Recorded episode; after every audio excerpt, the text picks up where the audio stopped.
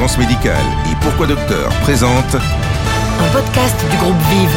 présenté par Thierry Borsat. Les Français confinés les ont applaudis chaque soir au plus fort de la crise sanitaire et alors que l'avenir de notre système de santé suscite de l'inquiétude, ils apparaissent comme un de ces indispensables piliers.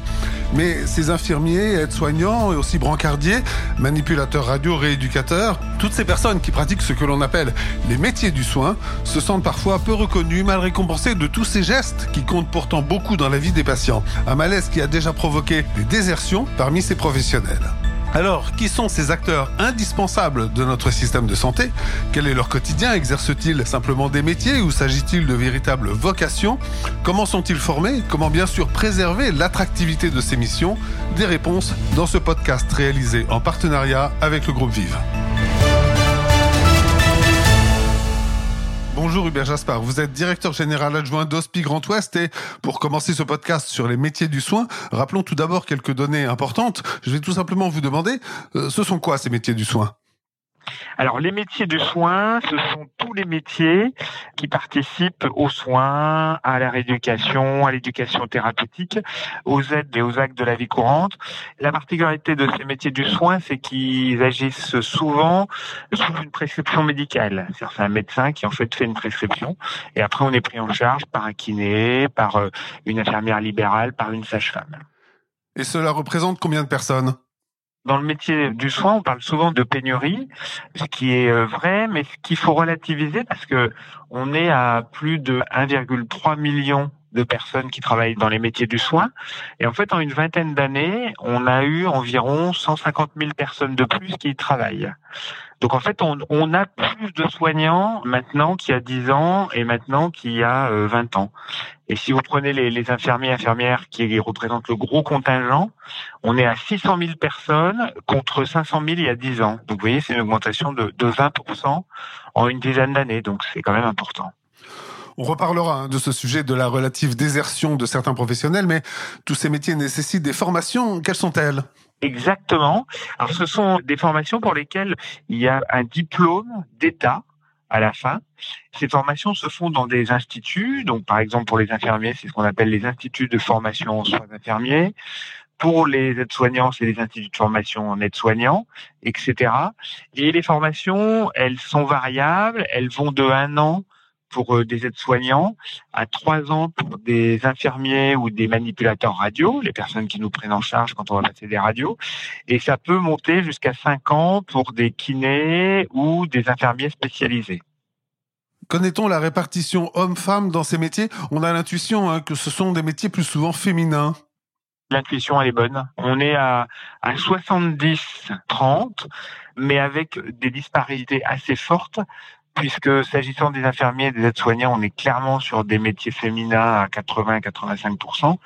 Et par contre, sur les manipulateurs radio dont je parlais tout à l'heure et les kinés, là, ce sont des métiers plus masculins. Mais globalement, la, répartition, c'est clairement euh, 70-30. Quand on parle de ces métiers, on pense souvent d'abord aux infirmiers et infirmières et aux aides-soignants, et on a parfois l'impression, mais elle est sans doute fausse, euh, que ce sont les mêmes. Quelle est la différence entre ces deux métiers? Les aides-soignants, en fait, ils font un accompagnement de tous les gestes de la vie courante. C'est quoi les gestes de la vie courante? Ben, C'est se lever ce matin, c'est euh, boire et manger, c'est se laver, c'est dormir, c'est l'aide à la toilette, etc. Donc l'aide-soignant, ça va être ça. L'infirmier, lui, va être sur du soin, c'est-à-dire sur des actes soignants qui vont être faits, comme je disais tout à l'heure, sous prescription médicale. Donc ça va être, euh, ben, on pense bien sûr euh, à la piqûre, à la prise de sang, euh, mais ça peut être potentiellement euh, la prise de tension, ça peut être un soin pour un pansement sur une plaie ou des choses comme ça. La- L'aide-soignant travaille globalement toujours sous la responsabilité d'une infirmière ou d'un infirmier. Cela a été évidemment beaucoup dit et remarqué durant la crise Covid et même bien au-delà. Euh, C'est régulièrement évoqué hein, lorsque l'on parle des difficultés que rencontrent les hôpitaux en France, mais ces métiers semblent absolument indispensables pour que notre système de soins fonctionne. Ben, Ils sont indispensables parce que, encore une fois, ils vont mettre en œuvre les prescriptions médicales et ils vont intervenir euh, dans différents lieux, à savoir à la fois des établissements de santé, euh, quand on va à l'hôpital ou dans un EHPAD, une maison de retraite, mais ça peut être également en domicile. Ils sont euh, un maillon indispensable. C'est-à-dire que ce sont toutes ces personnes, et on l'a bien vu notamment lors de la crise du Covid, qui sont indispensables. On parle des aides-soignants, on parle des infirmiers, mais un brancardier, il est indispensable quand euh, il faut emmener un patient au niveau du bloc opératoire. Donc en fait, c'est la chaîne de toutes ces compétences euh, qui est indispensable finalement à, la bonne santé et à la prise en charge des patients.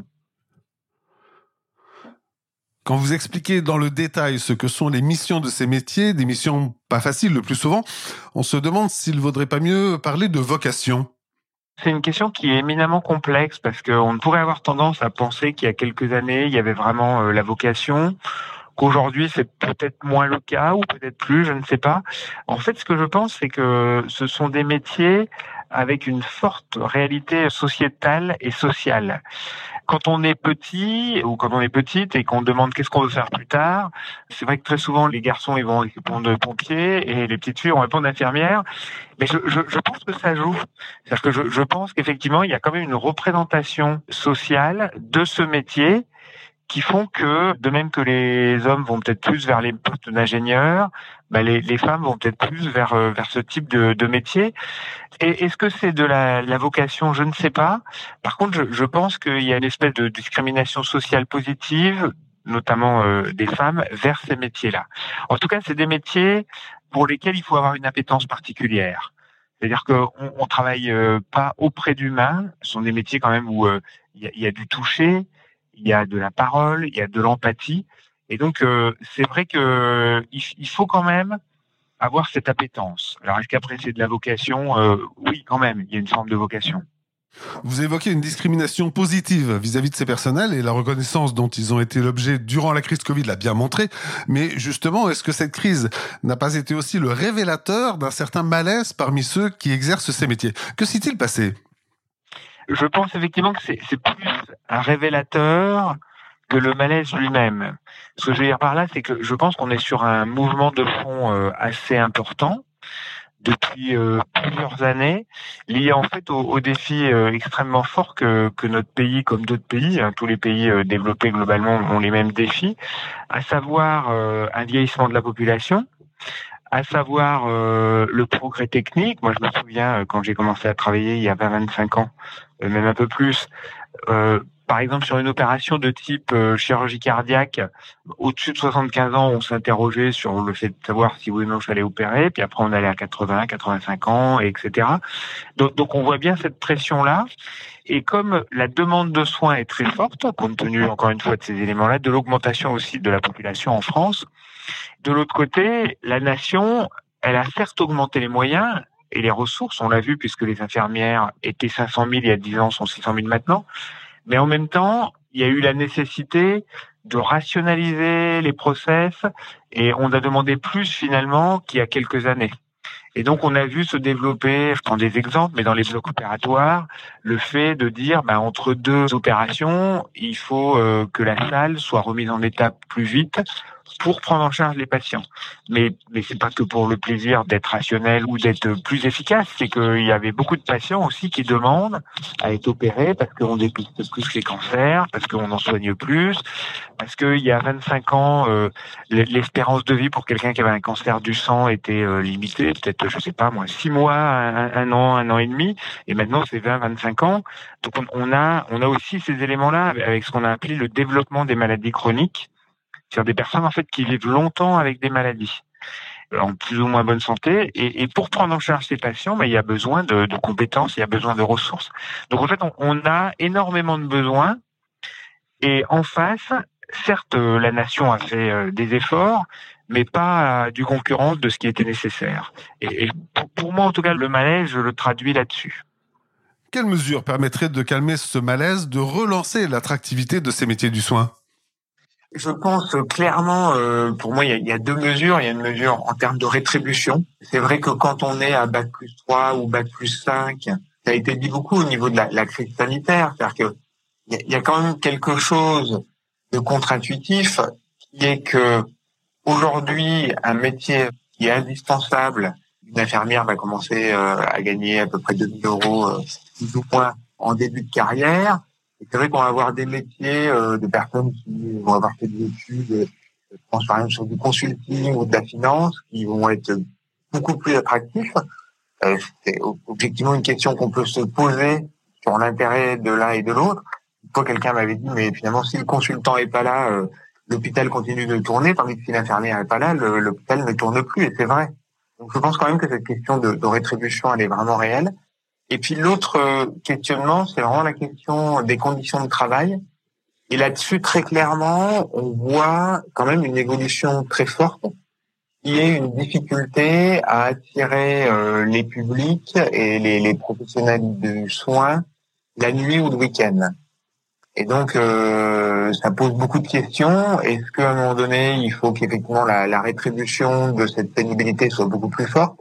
Et qu'il faut qu'il y ait plus de monde pour que la pénibilité soit partagée En tout cas, cette question, elle, est vraiment cruciale, je pense, pour l'attractivité, parce qu'on voit qu'aujourd'hui, on a vraiment beaucoup de difficultés euh, avec cette question de, de la pénibilité et des conditions de travail ce que l'on appelle le virage domiciliaire, hein, qui consiste à faire euh, ce qu'il faut pour que les personnes restent le plus possible à leur domicile plutôt qu'être hospitalisées ou accueillies dans des établissements. Est-ce que cela renforce le rôle des métiers du soin? Oui, complètement, parce que on peut dire qu'à une époque, en fait, les métiers du soin étaient concentrés dans les prises en charge d'établissements, et qu'en fait, aujourd'hui, on est sur une prise en charge pluridisciplinaire, c'est-à-dire avec plusieurs professionnels, infirmiers, euh, aides-soignants, sages-femmes, médecins, kinés. Tous ces gens-là devant travailler ensemble. Et en plus, ils le font dans des conditions d'exercice qui sont différentes. Une infirmière qui intervient euh, au domicile, bah, souvent, elle va être toute seule. Elle va arriver dans un lieu qu'elle connaît pas. Et donc, ça va pas être le même exercice que dans un établissement de santé où elle va être en équipe. Et dans ce cadre-là, c'est vrai que le virage domiciliaire, ça a demandé l'acquisition de nouvelles compétences et de nouvelles organisations. Et, et aujourd'hui, euh, il est certain que ce, ce, cette prise en charge à domicile, c'est un élément euh, indispensable de la prise en charge globale des patients en France. C'est vraiment complémentaire de ce qu'on peut faire en établissement de santé. Vous expliquez que la transversalité, voire un certain partage des tâches sont au cœur du sujet, mais quels sont les obstacles à lever pour améliorer justement cette transversalité? Pour moi, il y a clairement un obstacle en termes normatifs. On, dit souvent que la France, on est champion du monde de la norme, et là, c'est un sujet dans lequel je crois que c'est le cas. Je, vais prendre deux exemples pour l'illustrer. Alors, ce sont des exemples qui euh, me paraissent très pragmatiques et qui vont peut-être paraître pour certains euh, un peu provocateurs. Le, premier exemple, c'est les manipulateurs radio qui euh, travaillent sous la responsabilité d'un radiologue. Et euh, aussi loin que je puisse en juger, les manipulateurs radio, quand ils acquièrent une certaine compétence, qui sont capables de lire euh, une radio, euh, ont acquis vraiment un vrai savoir-faire. Pour autant, il n'y a que le radiologue qui peut porter un diagnostic, de telle sorte que là, ben, on, on est dans un périmètre qui est très normé. L'autre exemple auquel je pense, c'est euh, les infirmiers de bloc opératoire. Historiquement, on avait beaucoup d'infirmiers qui n'avaient pas la surspécialisation de bloc opératoire en termes de diplôme.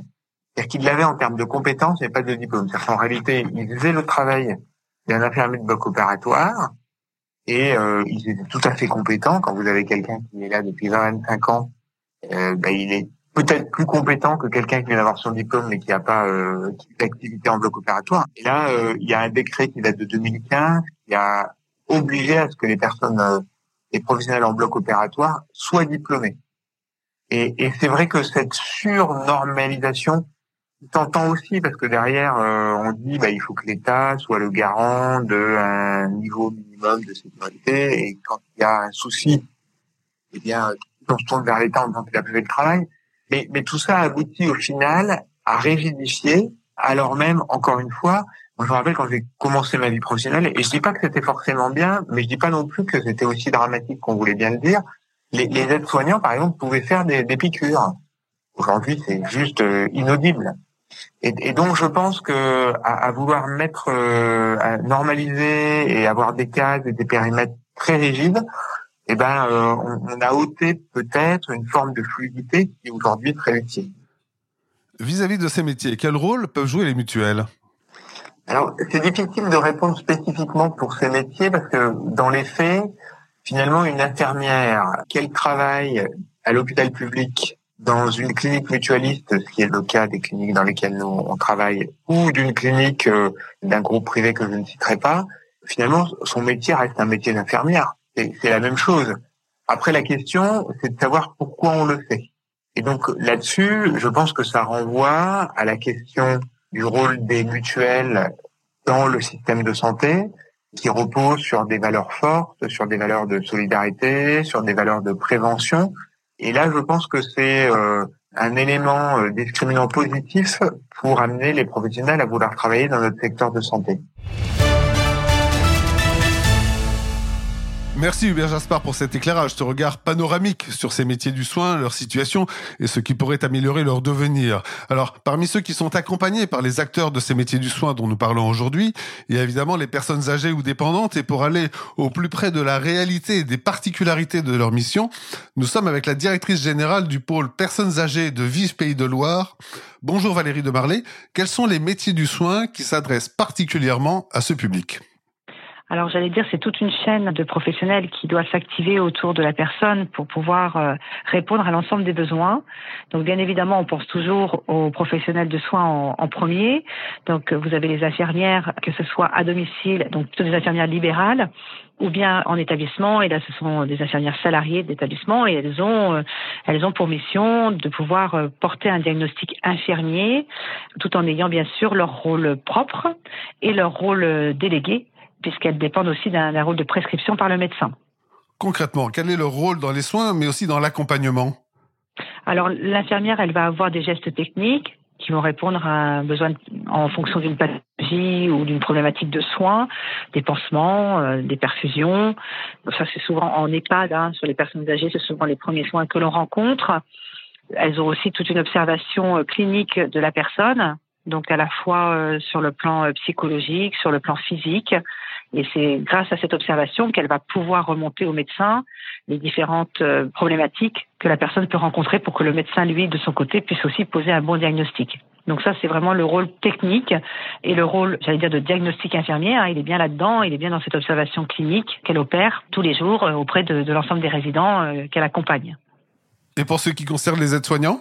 Les aides-soignants donc sont sous le rôle délégué par l'infirmière, qui sont dans l'aide aux toilettes, ce qu'on appelle le nursing. Donc, elles ont un rôle à la fois curatif, préventif, éducatif.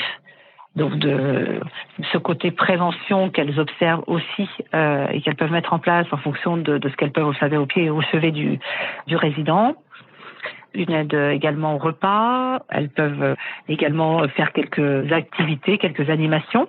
Et elles aussi, bien sûr, à travers sous les soins qu'elles prodiguent et la relation qu'elles mettent en place, elles ont ce rôle aussi d'observation qui permet, euh, quand euh, ces professionnels de soins se retrouvent au moment des transmissions, pouvoir euh, évaluer les soins qu'il va falloir justement mettre en place, puisqu'il y aura forcément une évolution. il y a des évolutions tous les jours. Hein, les personnes, leur état de santé se modifie.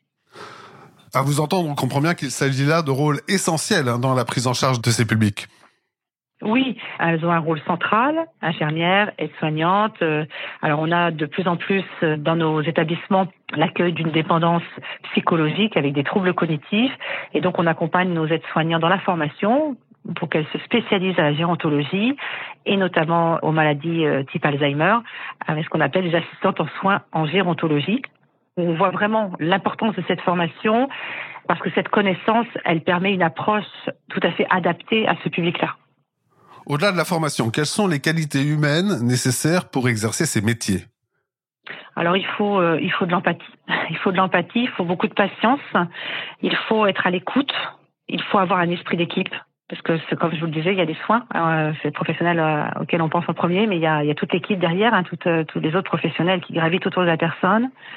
Donc vraiment, voilà, il y a, un état d'esprit aimer, aimer l'autre, parce que il y a un rôle dans la relation sociale qui est extrêmement important. Il y a bien sûr une, rigueur à avoir parce que dans le soin, euh, il faut être attentionné à ce qu'on fait. On s'occupe d'humain, donc euh, voilà, le, zéro erreur n'existe pas, mais il faut tendre vers. Donc, ça demande aussi beaucoup d'attention et un, bon, savoir-être inévitable. Mais justement, toutes ces qualités qu'il faut avoir hein, pour assurer les missions de ces métiers du soin, euh, est-ce qu'elles n'ont pas un lien avec les problèmes d'effectifs de ces personnels? C'est vrai qu'on parle beaucoup de la crise du secteur avec une perte de vocation. Je pense que pour faire ce métier-là, il est nécessaire d'avoir euh, cette envie de s'occuper des personnes âgées. Donc si on ne l'a pas, j'espère qu'effectivement ces personnes ne vont pas par défaut dans nos métiers. Donc c'est pour ça aussi qu'il y a certainement une, un désengagement euh, finalement de venir dans nos métiers parce qu'il n'y a pas justement cette fibre cette fibre qui existe. Et puis, les jeunes euh, qui auraient envie de venir dans ce métier, lorsqu'ils écoutent un petit peu ce qui se passe dans la presse sur les établissements qui sont euh, largement médiatisés en EHPAD bashing, bon, bah, ça sûrement que ça freine un petit peu les envies. il y a cet effet-là aussi, hein, qui, qui n'existait pas il y a quelques années. Hein. Euh, moi, personnellement, je suis infirmière de métier et j'ai toujours eu envie de travailler en gérontologie. Il n'y avait pas tout cet effet médiatique et donc on on se posait pas la question. On avait envie d'y aller parce que euh, on aimait la personne âgée et on se disait pas qu'on allait trouver des organisations complètement euh, dégradées euh, avec des modes de fonctionnement qui pouvaient être non bien traitants au-delà de ce que vous appelez l'EHPAD bashing, l'augmentation du nombre de patients parce que la population vieillit avec l'augmentation de la dépendance qui en découle, euh, est-ce que ce n'est pas la vraie cause des difficultés pour avoir les bons effectifs dans ces métiers du soin? Dans nos établissements médico-sociaux, effectivement, la dépendance, elle évolue depuis plusieurs années. À la fois, comme je vous le disais, euh, surtout sur les troubles cognitifs, mais pas que, avec une dépendance physique aussi importante, puisque à domicile, l'accompagnement de la dépendance est aussi en croissance. Donc forcément, quand on arrive dans les établissements, on a encore plus de dépendance, on a un âge très avancé, on a des multipathologies. Donc oui, il y a une forte prise en charge et euh, ça nécessite évidemment plus de temps de soins, ce qui fait que les effectifs, effectivement, n'ont pas beaucoup évolué sur ces dix dernières années, donc on se retrouve avec une augmentation de charges importante. Pour autant, je veux dire que les professionnels qui ont quand même envie de faire ce métier s'accrochent. Voilà, donc quand on a envie, on, on accepte aussi cette évolution de la dépendance parce que euh, bah parce qu'il y, a le, il y a le besoin aussi relationnel qui existe dans nos activités. Ça, c'est à mettre en avant le, le, la plupart des professionnels le disent, hein, euh, le contact avec la personne âgée se fait euh, sur du long cours. C'est pas comme quand on est dans un service de court séjour où euh, les gens sont là que, de passage et du coup il n'y a pas de temps qu'une relation se crée. Et je crois qu'encore les professionnels qui viennent dans nos secteurs viennent nous chercher pour la relation qu'ils peuvent établir avec avec le résident ou avec la personne à domicile. On en a parlé avec Hubert Jaspard pour les métiers du soin en général, mais dans cet univers du grand âge de la dépendance, euh, la crise sanitaire n'a pas aussi aggravé la situation? Il y avait avant la crise sanitaire déjà des difficultés de tension en effectif. La crise sanitaire a été vraiment un accélérateur. Certains ont pris peur de la responsabilité portée pendant cette euh, gestion de crise. On, était déjà médicalisés, en tout cas je parle pour, euh, pour les EHPAD, on était déjà fortement médicalisés. Et du coup on est venu rajouter en fait une, euh, une charge d'hygiène à respecter euh, extrêmement précise, hein, extrêmement importante, modification des pratiques, modification des organisations, modification de fonctionnement, avec beaucoup de responsabilités portées par les infirmières finalement, avec peu de présence médicale sur euh, les établissements. Donc oui, il y a eu une crainte, il y a eu une inquiétude au niveau de la responsabilité pour les professionnels. Là, euh, la crise sanitaire étant n'est pas terminée, mais bon, on sent quand même que, que ça s'éloigne au niveau de nos organisations. Et c'est pas pour autant qu'on euh, sent qu'il y a euh, plus de professionnels qui frappent à notre porte. Selon vous, quelles seraient les solutions permettant de relancer l'attractivité de ces métiers du soin? Euh, Je pense que la solution, elle réside dans la formation des personnes qui ont envie de travailler dans ce métier-là, mais qui n'ont pas eu l'occasion pour diverses raisons dans leur parcours personnel de pouvoir accéder à la formation ou qui se reconvertissent dans nos métiers d'être là pour les accompagner. Je pense que le rôle du gestionnaire, euh, que ce soit dans les services à domicile ou que ce soit pour les institutions, on a un rôle euh, important d'accompagner ces professionnels vers la formation. On a de très très belles réussites, de parcours de personnes qui viennent de complètement d'autres secteurs qui ont osé demander s'ils pouvaient quand même travailler chez nous et on les a accompagnés et on les a emmenés vers la qualification. Ça passe par la VAE, ça passe par l'apprentissage, ça passe tout simplement par une aide à compléter son dossier pour entrer à l'école des soignants. Ça, ça, passe aussi bien sûr par euh, des moyens déployés pour, pour permettre aux personnes d'accéder à la formation. Donc je pense qu'on a un rôle primordial à ce niveau-là. Les professionnels en plus, euh, voilà, apprécient cet accompagnement et souvent sont fidèles. Merci Valérie Demarlet de conclure cette interview par cette note d'optimisme quant à l'avenir de ces métiers du soin qui, à tous les stades des parcours de santé, assurent aux patients une proximité efficace, humaine et le plus souvent très rassurante.